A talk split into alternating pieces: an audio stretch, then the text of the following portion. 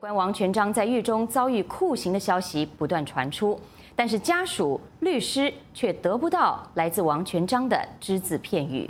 王全璋的妻子李文足说：“丈夫就像从地球消失了，这是可怕，这是野蛮的。”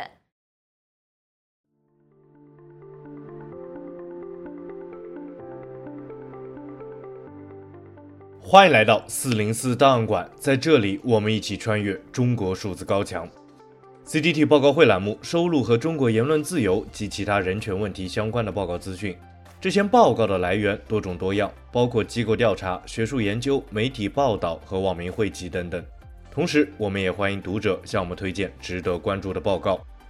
今天我们来关注习近平执政十年，全球对中国好感不断暴跌，中国跨国镇压设海外幺幺零和九月新增四十一名良心犯的相关报告。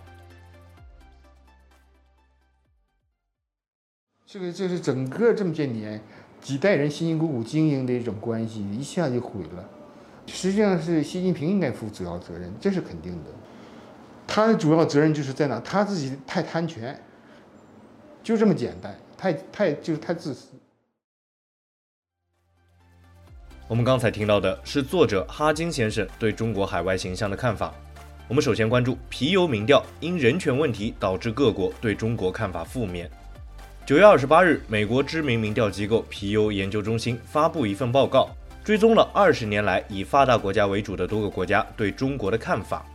报告发现，习近平执政十年，全球范围内对中国的好感度暴跌，而中国人权问题是造成好感度滑坡的主要原因。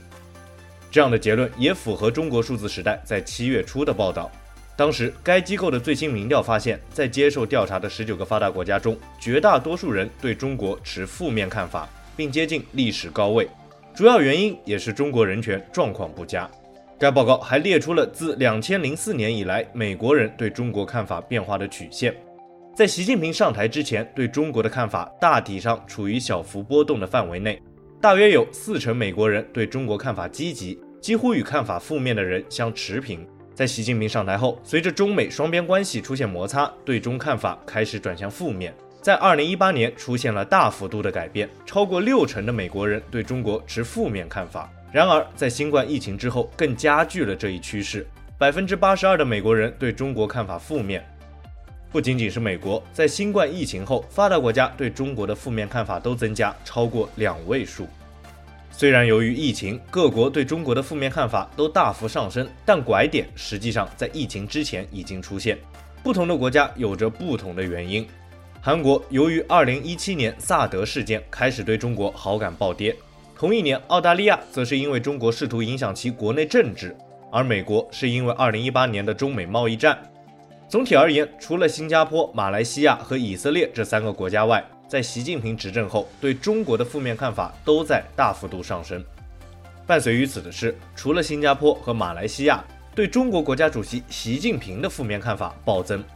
在调查中，各国普遍都感受到了中国的影响力增加，以及包括军事在内的威胁升高。这种感受对于澳洲、日本和韩国等亚太国家尤为强烈。然而，对中国感受最深的议题还是人权状况。除了非洲和南美洲的一些发展中国家，各国民众普遍认为中国当局不尊重人权。在包括欧美日韩在内的发达国家，甚至超过百分之八十九十的民众对中国人权表示担忧。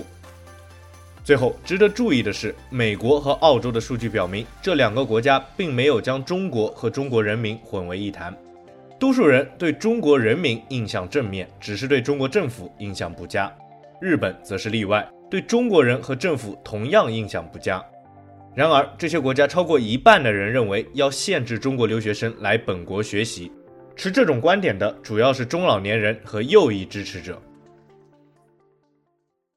但如果是我这么做了，我在海外都这么做了，那就让中共认为就是他们真的就是说可以很嚣张，然后他们的触角还可以伸到海外，然后我觉得就是说不能给他们这个便宜。我们刚才听到的是一位在海外受到中共骚扰的推特用户采访。我们接着关注保护卫士海外幺幺零不受控的中国跨国犯罪打击。非政府人权组织保护卫士于九月二十八日发布一份报告称，中国违反国际法规，在五大洲数十个国家设置警桥海外服务站，这表明中国的长臂执法和跨国镇压正在增加。报告指，中国当局发起了针对打击海外公民日益严重的欺诈与电信诈骗行为所采取的大规模全球追逃行动。此项追逃行动始于2018年，起初规模并不大。然而，随着中国警桥海外服务站的成立，逐渐壮大。据统计，自2021年4月到2022年7月，已有23万公民被劝返中国，并面临刑事诉讼。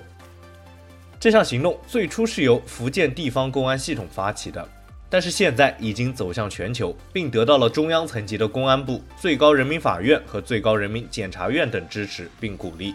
报告还提到，缅甸等涉诈九国，中国当局指有大量中国公民在这些国家从事非法活动，要求对其劝返，并指如果没有特殊理由，不要在这九国居住。然而，采取的劝返手段却包含了株连家人、剥夺子女受教育权利等不人道的做法。在嫌犯中，也有一些是完全无辜的人，他们只是在错误的国家过生活；以及有一些受害者是受到威胁、贩运与恐吓，被迫从事这类违法行为。比如，柬埔寨首都金边的一家华人餐馆老板，完全没有从事任何非法行为，只是因为在涉诈九国柬埔寨开餐馆就被劝返。这些警侨事务海外服务站不仅仅是做侨民服务，还与中共的统战组织相互勾连，广泛进行劝返活动。甚至中国的检察院系统也会利用同乡会等组织进行活动，将触角伸向海外。最后，保护卫士在结论中认为，确实存在着大量海外欺诈等不法犯罪行为，但是采取的手段严重侵犯人权。无论目标人士是异议人士、贪腐官员，还是非重点目标的嫌疑人，问题都是一样。针对目标个人或其在中国的家属，使用不正规的手段，皆破坏了任何正当程序和嫌疑人的最基本权利。嫌疑人、其家人，甚至范围扩大到整个社区，皆被视作嫌犯的过程，进而剥夺无罪推定和公平审判的权利。同时，这样的做法还建立了一种影响深远的株连模式。另一方面，此类做法在国际关系中公然无视适当之渠道和程序，也存在着违反国际法规的问题。嗯，我想说，如果中国的公民依然没有言论自由的权利的话，那。我们每个人都是李文亮。我们刚才听到的是人权律师张展的自述。我们最后关注维权网九月中国大陆在押政治犯、良心犯阅读报告。公民维权志愿者联网组织维权网于九月三十日发布九月中国大陆在押政治犯、良心犯阅读报告。根据该报告，维权网上期名录中的四十二人刑满释放，及两人被判刑。本期新增被刑事拘留、监视居住及判刑四十一人，主要原因是维权、发表不满当局的言论、从事民主活动和人权活动等。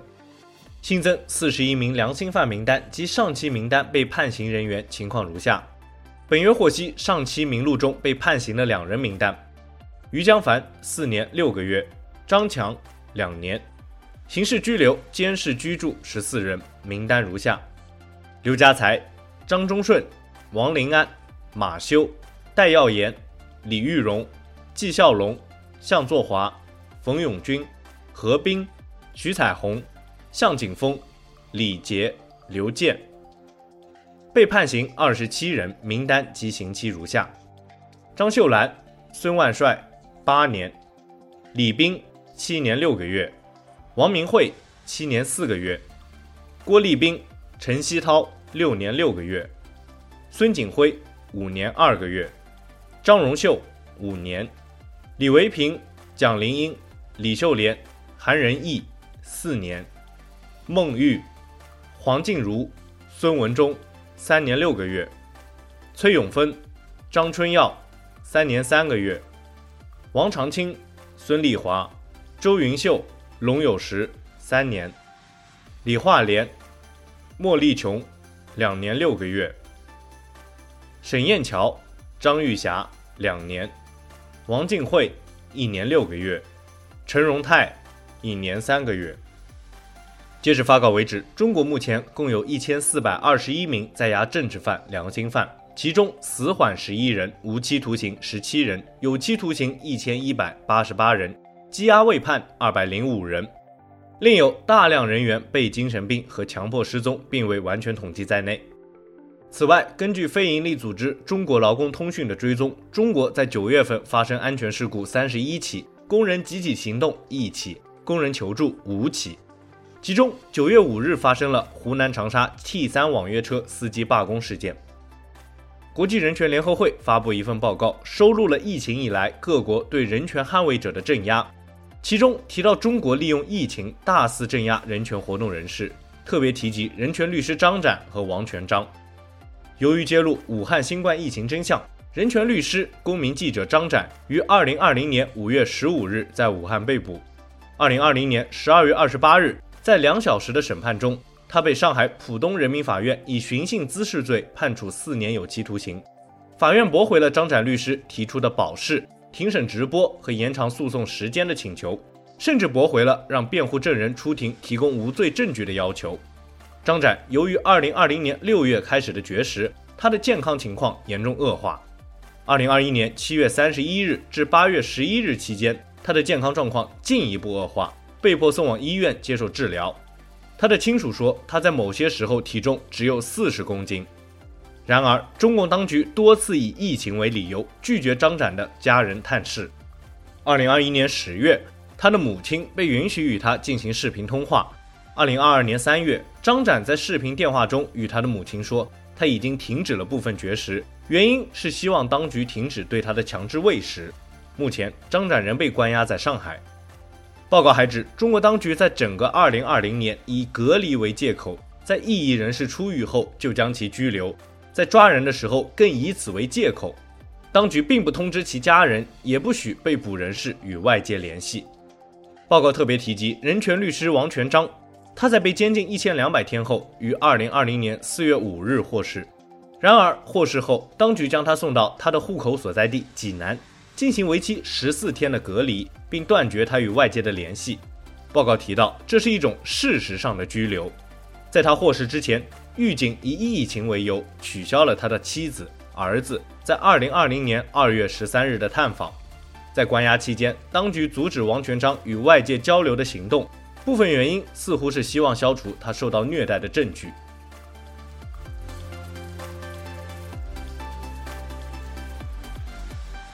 CTT 报告会栏目收录和中国言论自由及其他人权问题相关的报告资讯。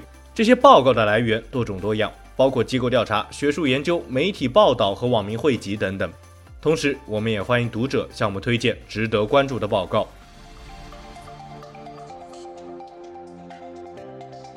中国数字时代 （CDT） 致力于记录和传播中文互联网上被审查的信息，以及人们与审查对抗的努力。欢迎大家通过电报 Telegram 平台向我们投稿，为记录和对抗中国网络审查做出你的贡献。投稿地址请见本期播客的文字简介。阅读更多内容，请访问我们的网站 cdt.media。